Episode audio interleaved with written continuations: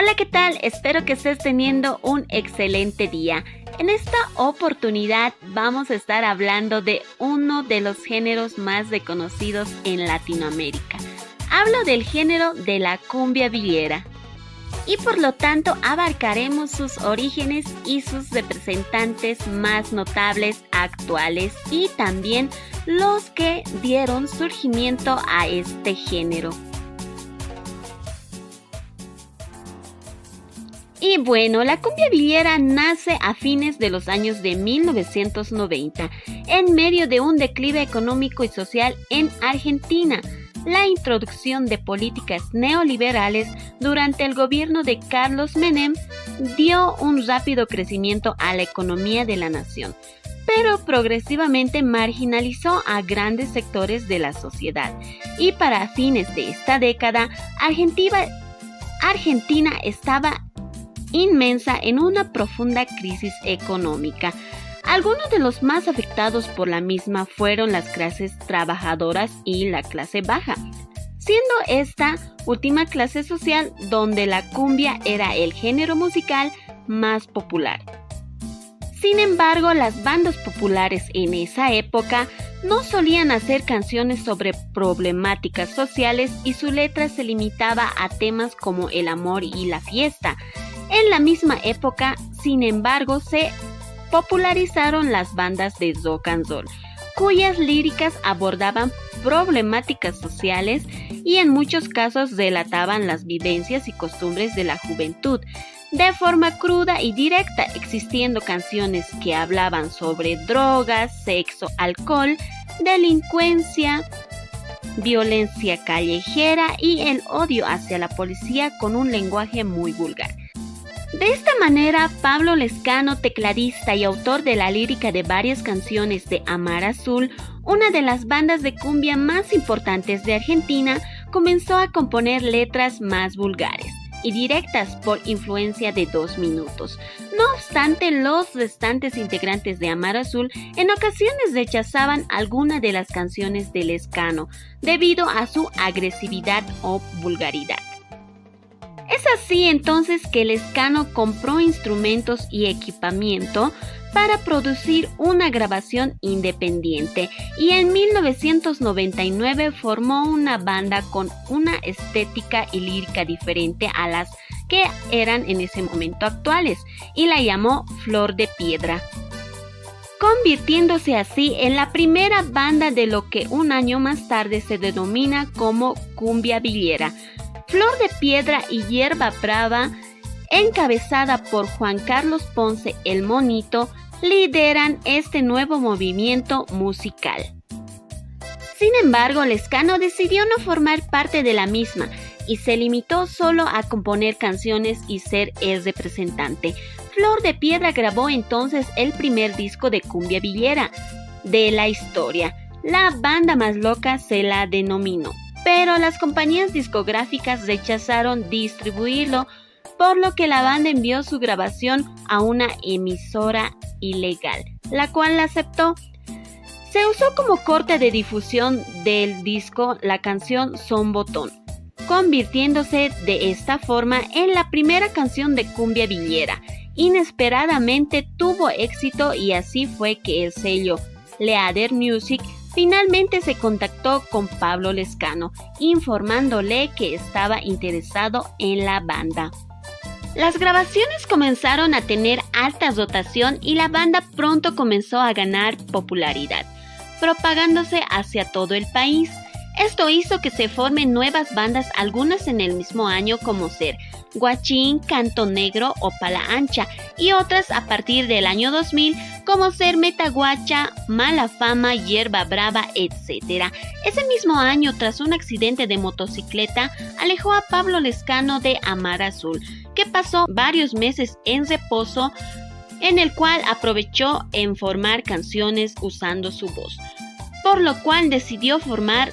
el grupo llamado Damas Gratis, banda que años después pasó a ser la más importante del estilo y donde él no solo componía las canciones, sino que pasó a formar parte como vocalista y tecladista. Las nuevas bandas además fueron más de los que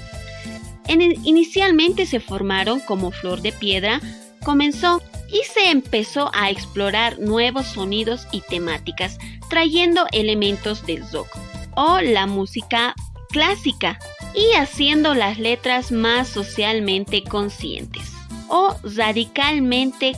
agresivas.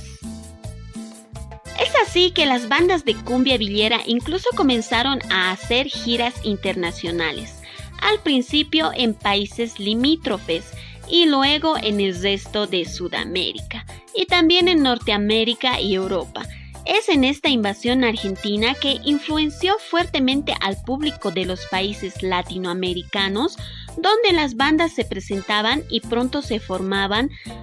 bandas de cumbia villera provenientes de Uruguay como Ser la Clave, Paraguay Los Rebeldes, Bolivia Diego Soria, Chile Buenahuacho y México Cumbia Cero contribuyendo así musicalmente al estilo al usar los diferentes estilos e influencias de los géneros musicales de sus diferentes países y contribuyeron líricamente al usar el mismo vocabulario y la jerga que usaba la vida cotidiana de sus respectivos países.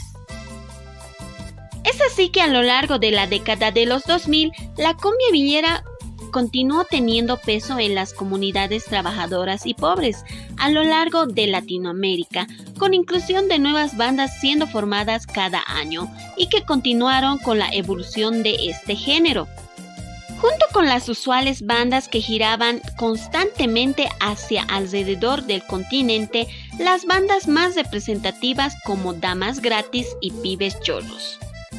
Es así que en el año 2007 el 30% de las ventas totales en la industria musical de Argentina eran todavía grabaciones de la cumbia villera, pero su predominio e influencia en Latinoamérica se disminuyó, con el cambio de lírica y con la popularización del reggaetón a mediados de la década de los 2000. Y en Argentina además con la banda de cumbia que se popularizó en esa época utilizando las líricas más habituales de la cumbia. Y bueno, un dato muy curioso es que el calificativo de villera se refiere a los habitantes o a cualquier cosa que provenga de las villas miseria, que era una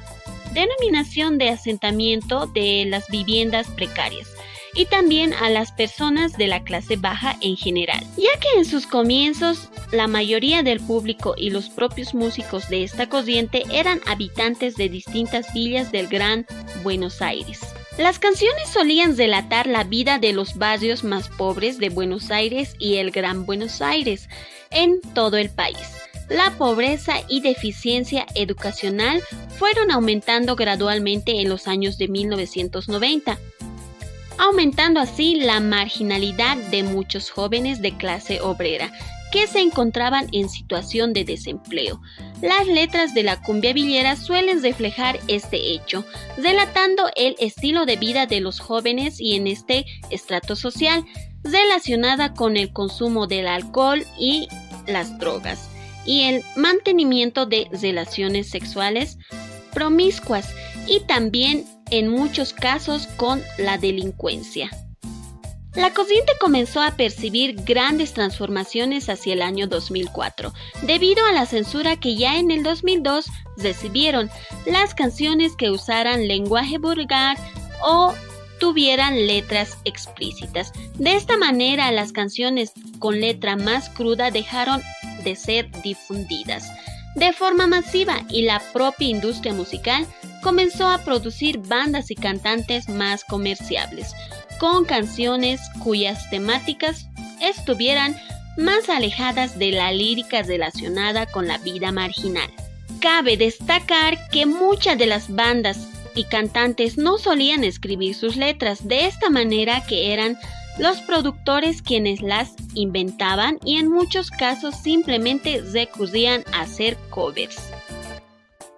Y bueno, llegamos al final de este capítulo con este género tan reluciente en Latinoamérica, como es la cumbia villera. Mi nombre es Mel Paz y nos encontramos en otro capítulo aquí en Entérate conmigo.